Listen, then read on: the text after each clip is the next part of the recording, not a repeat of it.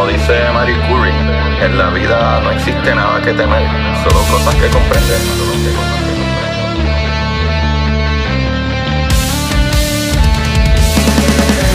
Recuerden correr y buscar la manera de aprender que más le divierta.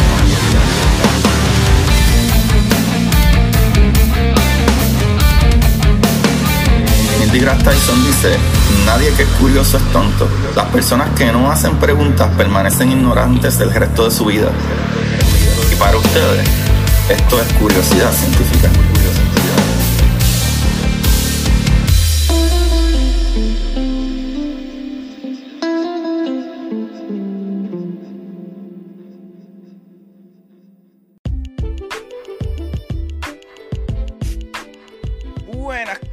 Curiosidad Científica, bienvenido a otro episodio, ¿verdad? Eh, escuchado por seres de materia bariónica. Aquí su host Agustín Valenzuela trayéndoles la radiación que no se ve. Bueno, hablando claro, hay muchísima radiación que no podemos ver a simple vista, aunque sí la vemos con instrumentos que tenemos, pero tú sabes de lo que yo hablo. Hoy, el día de hoy, hablaremos de una, ¿verdad? radiación específica, ¿verdad? La radiación oscura, o también conocida como la electromagnética oscura, chavales. Y ustedes se preguntarán ahora, Agustín, ¿de qué caramba tú hablas? Tú estás equivocándote aquí. Querrás decir que vamos a hablar de la materia oscura, no radiación oscura. Ah, pues ahí está el truco, papá. Ya verán. Pero antes, eh, les quiero agradecer a todos los que le dan inicial, ¿verdad? Le dan play a estos episodios y comparten los mismos en sus redes sociales. Y así ahí se lo envían por texto a su tía, a su abuela, a su mamá, a todo el mundo. Díganle que esto es algo de Dios, para que vean cómo le dan play. Así que gracias. Y de verdad eso, ¿verdad? Una super ayuda para mí. Si los comparten y taguenme, ¿verdad? En, el post que hagan o lo que sea. Y denle un rate en Apple Podcasts. Y donde se le pueda dar rating o todas esas cosas bonitas. Y se los agradezco un montón. ¿Verdad? Por si acaso, donde me pueden taguear en Instagram. En Curiosidad Científica Podcast. Así todo juntito. Pero, sin más preámbulos, papá. ¿Vieron? Yo usando palabras así bien, bien brutales, preámbulos, como si fuera yo medio inteligente. Pues Corio, sin más preámbulos, ¿qué es la radiación oscura, chavales? Pues comencemos con el significado básico y luego pues nos vamos, eh, ¿verdad? Por otro camino. O, vamos a hablar en significado más obvio y, ¿verdad? Luego nos vamos del porqué de las cosas, por qué son así. Así que, Corillo, la radiación oscura, también conocida como eh, no, bla, bla, bla, bla, mira para allá no puedo ni decirle esa palabra, eh, electromagnetismo oscuro. ¿verdad? La radiación oscura, eh, que también es básicamente el electromagnetismo oscuro, es un tipo de radiación que se postuló, ¿verdad? O, o, o se creó para explicar las interacciones de la materia oscura. Pero, y ¿verdad? ¿Por qué se necesita esto? Ah, pues sí, chavalines. Recuerden que, eh, ¿verdad? El mediador, o sea, el que interactúa en la materia bariónica es el fotón, ¿verdad? O, la radiación. Eh, es la que interactúa, ¿verdad? Eh, el electromagnetismo es el que hace que partículas se hablen o se toquen o se unan las cosas de esa manera, ¿verdad? Sin contar la gravedad, pero la interacción es gracias a estas partículas, a esta radiación. So, en el, en el caso de la materia bariónica, el fotón, que es luz o radiación, como prefieran llamarle. So, por analogía, ¿verdad? Con la forma en que los fotones median las interacciones electromagnéticas entre partículas en el modelo estándar llamada materia bariónica, eh, en cosmología, se propone que la radiación oscura, ¿verdad? Medie las interacciones entre partículas de materia oscura similar a las partículas de materia oscura, ¿verdad? La radiación oscura hipotética, ¿verdad? Pues no hemos encontrado esto, es algo que se propuso, eh, ¿verdad? La radiación oscura no interactúa con las partículas del modelo estándar. Y ya mismo van a entender todo este disparate que acabo de decir. O sea, eh, no ha habido evidencia notable, ¿verdad? De la existencia de tal radiación. Pero dado que la materia bariónica contiene múltiples tipos de partículas que interactúan, es razonable suponer que la materia oscura también lo hace, ¿verdad? Funciona con partículas. Esa es la pregunta grandísima, como que de qué está hecho esta materia oscura, esta materia que no vemos, está hecho de algo, porque tiene, ¿verdad? Lo que nosotros conocemos que tiene gravedad, ¿verdad? Es la masa, la, la, la materia que tiene una masa. So, ¿Dónde están estas partículas? Y de ahí sale toda esta idea. Además, ¿verdad? Se ha señalado recientemente que los datos del fondo de microondas cósmico parece sugerir que el número de grados de libertad de neutrinos efectivos es más de 3046, que es un poco más que el caso estándar para tres tipos de neutrinos, ¿verdad? Este grado extra de libertad podría sugerir que, ¿verdad? De, tener una cantidad no trivial de radiación oscura en el universo. O sea que estos neutrinos que estamos viendo, ¿verdad? Que se sueltan, eh, básicamente es como que tienen un extra empuje que no debería de suceder de acuerdo a los cálculos. Aunque los neutrinos son medios tricky, nosotros no los entendemos completamente. Incluso los neutrinos no siempre o casi nunca interactúan con nosotros tampoco, pero también lo hemos visto. Y más adelante vamos a hablar de eso un poco más. Pero ahí es donde las cosas se ponen loquitas de verdad. O sea, ahora con esto que ya les dije, ¿verdad? De, del por qué, creo que sería bueno virar un poquito atrás. Eh, y hablar de qué es la materia oscura, ¿verdad? Para que estemos en la misma página. So, no hablaré un montón, ya que hay otros capítulos que hable de la materia oscura, pero creo que esta parte les dará mucho sentido de que, ¿verdad? De por qué estamos buscando esta partícula de radiación oscura.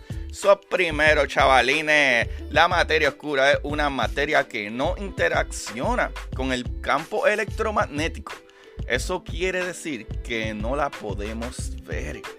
Ni, ¿verdad? ni es absorbida por los materiales, ni tampoco es reflejada.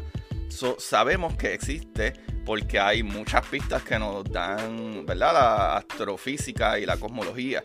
Por ejemplo, es necesaria para explicar la rotación de los objetos en la galaxia, ¿verdad? Los objetos celestes rotan mucho más rápido en torno al centro de las galaxias que si solo siguieran las leyes clásicas de la gravitación, porque hace falta más materia. Y entonces esa materia, ¿qué quiere decir? Que hay una materia ahí que no vemos y se encarga de mantener esa, esa galaxia estable y que no salgan volando porque giran demasiado rápido. O sea que debe existir una materia que no vemos que mantienen estos objetos celestiales en su lugar, ¿verdad? Gracias a la gravedad que esto tiene esta llamada materia oscura, eh, pues ahí sale la pregunta de si tiene gravedad o crea gravedad. Debería estar creada por materia, o sea, partículas. Pero partículas no interaccionan con nuestra electromagnética. O sea que podría ser una radiación oscura. tan, tan, tan. Sí, señor. Ahora está haciendo sentido, ¿verdad? Pero vamos con otra pista.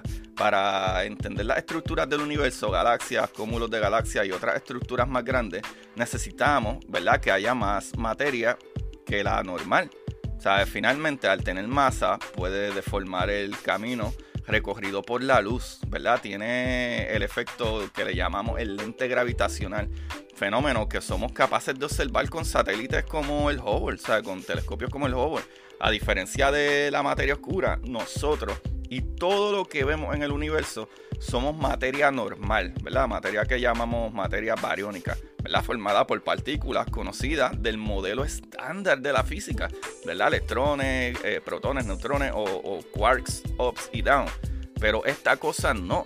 O sea, que de qué estará hecho. ¿Qué, qué, de qué fuente o con qué partícula o qué partículas son con las que interacciona entre sí misma o entre nosotros. Es una loquera. So, la explicación cosmológica que damos a estos fenómenos, de verdad que te comenté, es que además de esta materia normal, existe una materia oscura fría porque hay otros tipos de materia oscura muy conocidos desde el final del siglo pasado, que son los neutrinos, que fue los que les dije. O sea, los neutrinos no interaccionan con nada, son como partículas fantasmas, pero sabemos que están ahí porque los hemos detectado, aunque todavía no conozcamos perfectamente su masa y muchas cosas de ellos.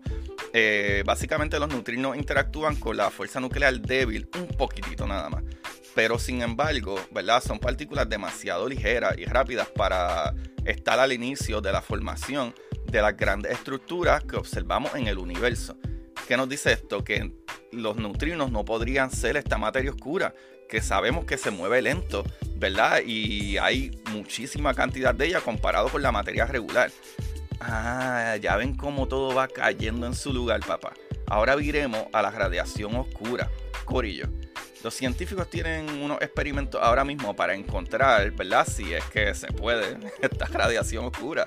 ¿Verdad? El experimento pretende hallar un fotón oscuro, la hipotética partícula portadora de una fuerza, eh, eh, ¿verdad? Que une, una fuerza puente, como le dicen, entre la materia ordinaria y el sector oscuro del universo. Básicamente estos científicos quieren encontrar una partícula, ¿verdad? Que, que ate la materia de nosotros con esa materia que no podemos ver. Todo esto es hipotético, pero hace sentido ya que nuestra materia y todo lo que vemos y todo lo que hay en el universo lo podemos explicar con estas partículas, ¿verdad? Y estas interacciones entre estas partículas.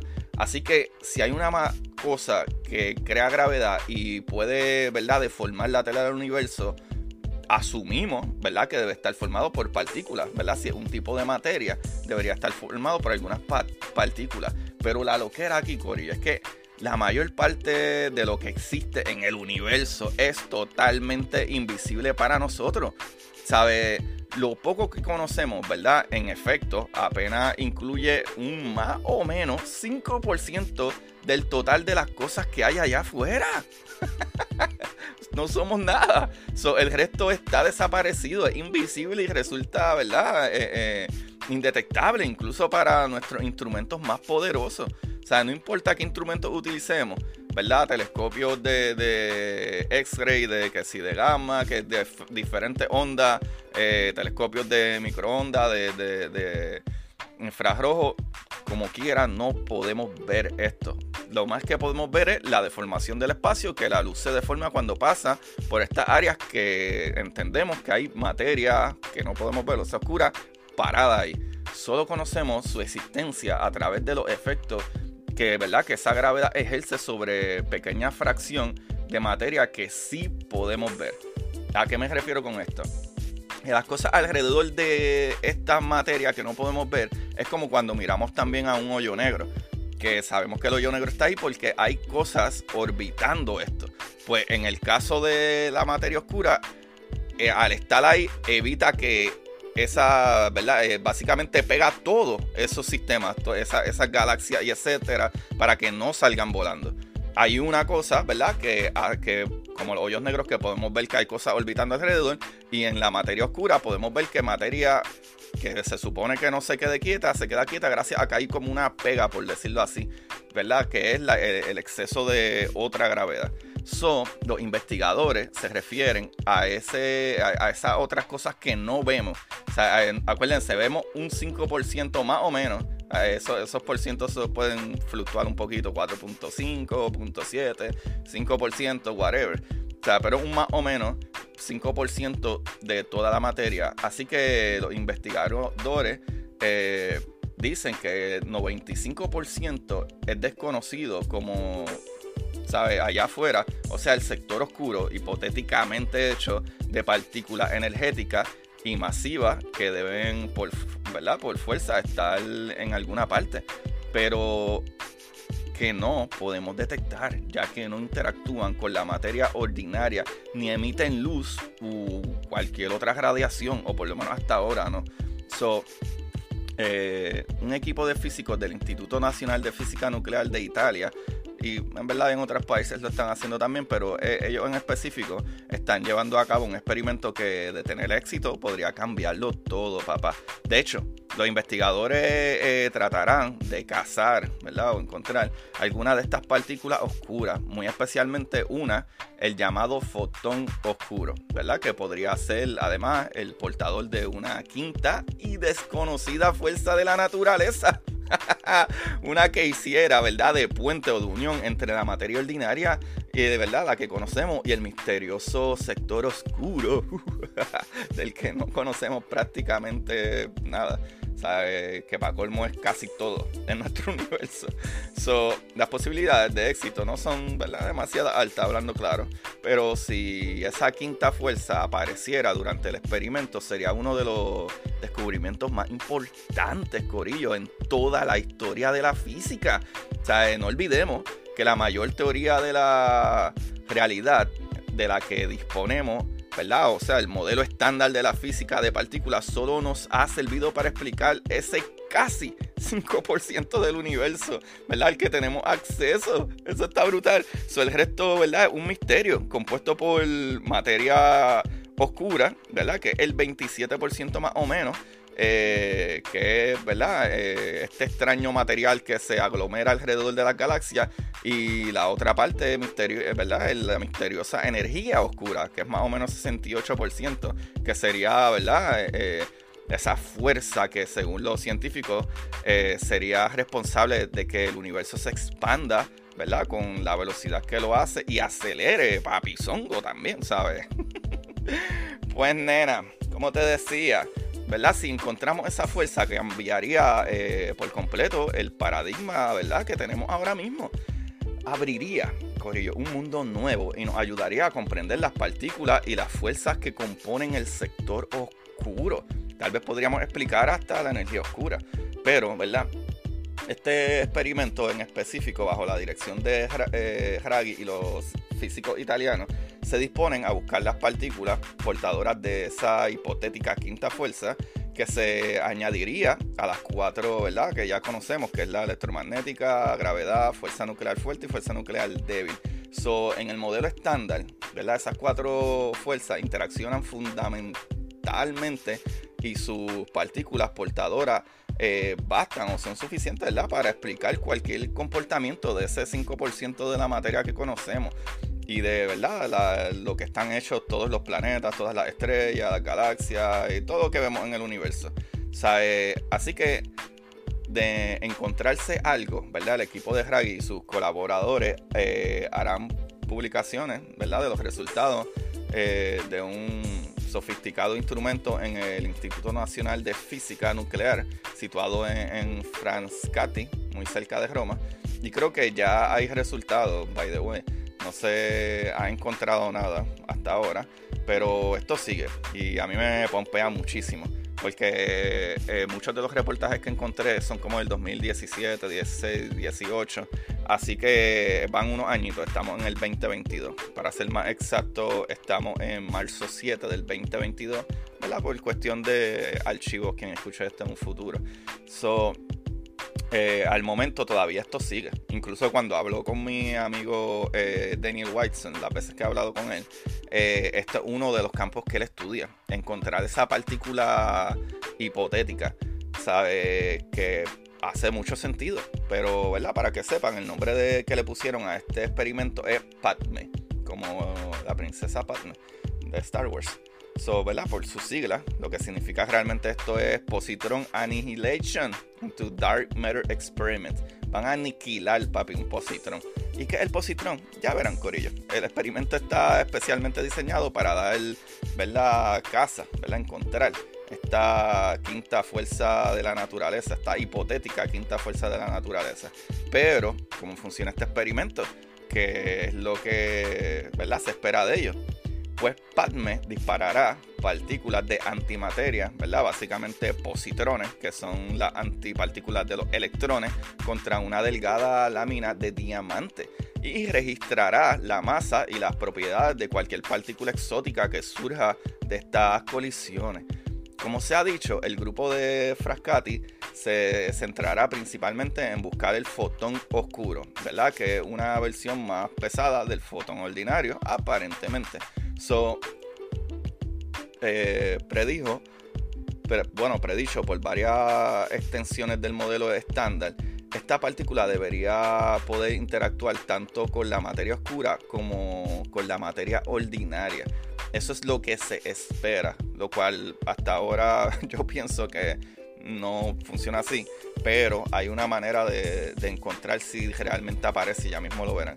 En general, los fotones oscuros no son considerados como materia oscura, ya que llevarían relativamente poca masa y tendrían, ¿verdad?, tendencia a caer eh, demasiado deprisa en la historia del universo. ¿Qué sucede? Las cosas que tienen eh, masa o más masa, el universo por alguna razón no les gustan y los destruyen súper rápido. Pero según eh, eh, proporcionaría un portal, ¿verdad? Una entrada que comunica los sectores visibles y ocultos en el universo de esta partícula existir. So, los fotones oscuros también se están investigando en experimentos, ¿verdad? En otros laboratorios, entre ellos el CERN, que ahí es donde trabaja quien les dije, Daniel Whiteson, que ya hemos hablado con él en otro episodio, también en Ginebra o el Jefferson en Virginia. Pero según Draghi, Padme tiene la ventaja de que podrá buscar la masa perdida, ¿verdad? Entre comillas, de los fotones oscuros, lo que le permitirá ¿verdad? Detectar partículas incluso cuando no dejen rastros de sí, ¿verdad? Productos visibles de descomposición. Que a todas estas, Corillo, esto que le diré ahora es la parte principal de todo este episodio. Y esto está ridículo. Esto les va a volar la cabeza. Y aquí todo les va a hacer un sentido súper brutal. Digo, ustedes son súper inteligentes. ¿eh? Si a mí me hizo sentido, ustedes saben de qué ya estoy hablando. Pero, Corillo, durante el experimento, ¿verdad?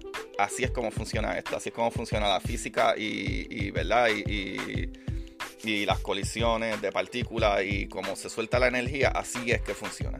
So, durante el experimento se grabarán las colisiones que se producen cuando los positrones del acelerador lineal de Frascati impacten contra los electrones de una, ¿verdad? Eh, eh, papel, ¿verdad? O película, como dicen ellos, de diamante de apenas 100 nanómetros de grosor. O sea que básicamente ellos van a estar disparando, ¿verdad? Estos positrones, estas partículas de antipartículas contra esta lámina de diamante y las, ¿verdad? Las aniquilaciones resultantes, ¿verdad? Después de esa colisión, lo que queda, lo que queda normalmente son dos fotones ordinarios. O sea, cuando tú haces colecciones de partículas, normalmente se crean dos partículas, que una va para un lado y una va para otro. So, cuando estas eh, eh, colisiones, ¿verdad? Este, salgan estos dos fotones ordinarios, pero si el fotón oscuro existe, este se generará junto al único fotón visible. O sea que uno de ellos se verá y otro no. O sea, eh, básicamente siempre salen dos fotones, ¿verdad? Dos partículas cargadas pero si de casualidad solamente se ve una, ¿verdad? Eh, a los ojos de los investigadores parece haber desaparecido por completo la otra, ya que habrá entrado en el sector oscuro donde no se le puede detectar. Ahí ellos van a decir, ok, espérate, de acuerdo a la colisión, supone que salgan dos partículas de energía, o sea, dos fotones. ¿Y por qué hay solamente uno? Ah, pero también sabemos cuáles son los resultados, ¿verdad? En masa de estos dos fotones visibles. O sea que, por cálculos, ¿verdad? Medios de lógica, de acuerdo a la cantidad de energía que se le mete a esa partícula, la manera que es la colisión y la ley de conservación de energía y momento, nosotros podemos deducir qué energía y qué masa debería de existir o en conjunto entre esas dos partículas, ¿verdad? Eh, volver a recrear eso.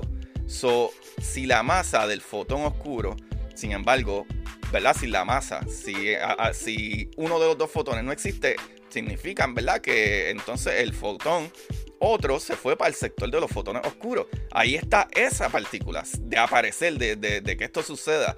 So, gracias a, que ya conocemos toda la información anterior, aunque salga ese fotón oscuro y solo nos quedemos con un fotón, se podrá calcular a partir de su pareja visible, el, ¿verdad? el fotón ordinario, cuál sería la masa o cuál sería, ¿verdad? ¿Qué sería ese otro fotón oscuro? So, en el reino de la materia ordinaria, el fotón es la partícula que transporta la unidad mínima de la fuerza electromagnética. So, la hipotética partícula, ¿verdad? Que, de, que persigue el experimento Palme sería su equivalente en el sector oscuro. So, la portadora de lo que eh, podríamos llamar una fuerza electromagnética oscura sería esa. Por eso, si finalmente, ¿verdad? El experimento tiene éxito, no solo habrá descubierto una nueva partícula subatómica, ¿sabe? La primera ajena a la materia ordinaria, sino, y esto está brutal, toda una nueva fuerza de la naturaleza capaz de actuar, ¿verdad? A, caballo entre la materia que conocemos y la que conforma el 95% de nuestro universo. ¡Wow! ¡Wow! ¡Wow! ¡Qué lo que era! Y lo grandioso, ¿verdad? Del ingenio de estos científicos. ¡Qué brutal, Corillo! ¡Qué brutal! ¡Wow! Y para Austin, otro palo de capítulo, papá. La verdad que lo que está en curiosidad científica siempre está volando cabezas, mis hermanos, ¿ah? Creo que esto, esto, esto está súper ingenioso. A mí hay muchas cosas de, ¿verdad? De los capítulos que a veces yo digo como que, wow, se fueron al garete los científicos, pero cuando tú terminas que te hace todo un sentido brutal, como que, ah, claro, ¿sabes? Porque no bombardeamos con otras partículas y sabemos cómo funciona esto. Así que vamos a hacer un experimento de colisionar partículas, ¿verdad? Con otro elemento, ya que, ¿verdad? Partículas y antipartículas, eh, ¿verdad? Chocan, salen, ¿verdad? Se convierten en energía, que se convertirían en esos dos fotones que uno sale para un lado y otro sale para otro. Pero ajá, esos dos fotones, si uno de ellos de momento no aparece, significa que entonces es la unión entre la, la, ¿verdad? la materia que tenemos aquí y ese fotón que se fue para el otro lado, ¿verdad? Para el lado oscuro, como Darth Vader. Ya, ya llevo dos capítulos hablando del lado oscuro. ¿Sabes? Pero ajá, ya entonces se calcularía de que, ok, ¿dónde está esa otra partícula? O ya se, o se entendería, ok, ¿dónde está esa otra partícula? Y la masa de esta partícula, ¿verdad? De esta energía, está aquí en uno de los fotones, el fotón visible, o sea que el otro se fue para el otro lado. Ese otro fotón sería el fotón oscuro y sería, ¿verdad? A lo mejor la partícula de la nueva fuerza, que a toda esta eh, sigue siendo hipotético, no, todavía eso no se ha encontrado, pero eso es lo que se sugiere. Esta sería la partícula de la nueva fuerza que interactúa entre la materia regular y la materia oscura. ¡Boom! Chacalaca, cabrón. ¡Wow! ¡Qué brutal, qué brutal, qué brutal! Me encanta, me encanta. Brutal. Corillo, esta información la encontré y la corroboré entre todas estas páginas. Elpais.com, ptm.com.co, eh, notimerica.com, abc.es y en este caso leí un súper buen artículo, ¿verdad? En Wikipedia, mano. Así que no todo es dudoso ahí. En verdad está súper completo este, este, esta información. Y eso está súper chévere. Corillo, díganme ustedes, ¿qué clase de palo de capítulo? ¿Quién sabía de la radiación oscura? Ah, ya lo saben, papá. La radiación oscura, ¿verdad? Que sería la partícula o, o ¿verdad? La fuerza que une esto tanto explicaría de qué están compuestos las partículas o, ¿verdad?, de qué está compuesta esa materia oscura y también la unión de una eh, quinta, ¿verdad? Diría yo, eh, fuerza fundamental del universo. Qué brutal, qué brutal, Corillo. Ajá, pues Corillo, ya ustedes me conocen, Agustín Valenzuela, pero para los que dieron play por primera vez a esto, búsquenme en Curiosidad Científica Podcast en Instagram eh, y denme en follow, eso me ayuda un montón, y denme, y vayan a Curiosidad Científica en Twitter. Ahí lo que hago es postear más, los capítulos, pero en Curiosidad Científica Podcast en Instagram pongo muchísima información toda la semana. Cosas de ciencia, noticias de, los últimos avances tecnológicos, últimos descubrimientos, se habla de todo. Corillo, para los que no lo saben, para la gente que está entre la ciudad de St. Petersburg, Florida, Clearwater, Tampa, Ahora mismo yo soy un Solar System Ambassador. Soy embajador de, NASA JPL y estamos haciendo conferencias, así que por ahí también en Instagram, Curiosidad Científica Podcast o en Solar System Ambassadors de NASA, vayan y vayan al directorio y me buscan y me envían un mensaje por ahí para ¿verdad? hacer charlas y hacer presentaciones y cosas brutales para los niños y los jóvenes. Mano, para que se pompen. Estoy trabajando con, con NASA JPL de la mano para hacer esas cositas, brother. Estoy súper feliz que me convertí en un NASA eh, Solar System Ambassador. O sea, que trabajo con NASA JPL, ¿verdad? Jet Propulsion Laboratory y MIT, ¿verdad? Esto es un programa que es de MIT. Eh, Corillo, también nos pueden apoyar y eso me importa un montón comprando mis libros. eh, Curiosidad Científica, El Universo en Arroz con Habichuela en Amazon. Vayan a Amazon o los links en mi página de Instagram y pueden conseguirla. El primer libro, el título es Curiosidad Científica, pero el subtítulo como tal es El universo en arroz con habichuela. O sea, todo esto que estoy explicando, pero de manera súper sencilla en arroz con habichuela. Y mi segundo libro es La exploradora Titán. Eso es ciencia ficción y el tercer libro viene por ahí como para julio, hopefully ya salga el, el tercer libro, que sería la segunda parte de la exploradora. Así que no se queden atrás, lean eh, Titán primero y después para que estén al día cuando salga el segundo libro de la exploradora. Y esto me tiene súper pompeado. Otra buena noticia, otra cosa súper cool, es que abrí un Patreon. Pero no abrí un Patreon para que ustedes tengan que pagar por este conocimiento. Abrí un Patreon para postear mis historias cortas que están ahí. Y son más que tres pesitos al mes, ¿sabes? Y tienes ahí básicamente dos historias eh, corta, súper entretenida eh, mensualmente. En el Patreon dice una vez al mes, pero en verdad cada dos semanas estoy subiendo algo. Y subo a veces posts míos personales si estuve en alguna conferencia o en NASA, whatever. So, Corillo, vayan para allá y se lo disfrutan.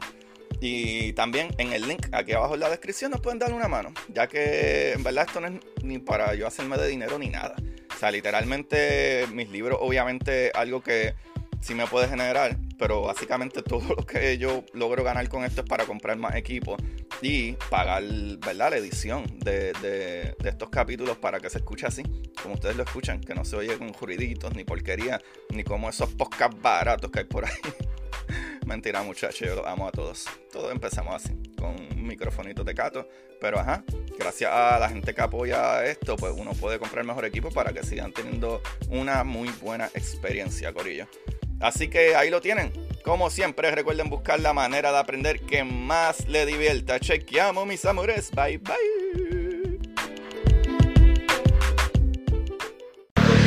Y para ustedes, esto es curiosidad científica.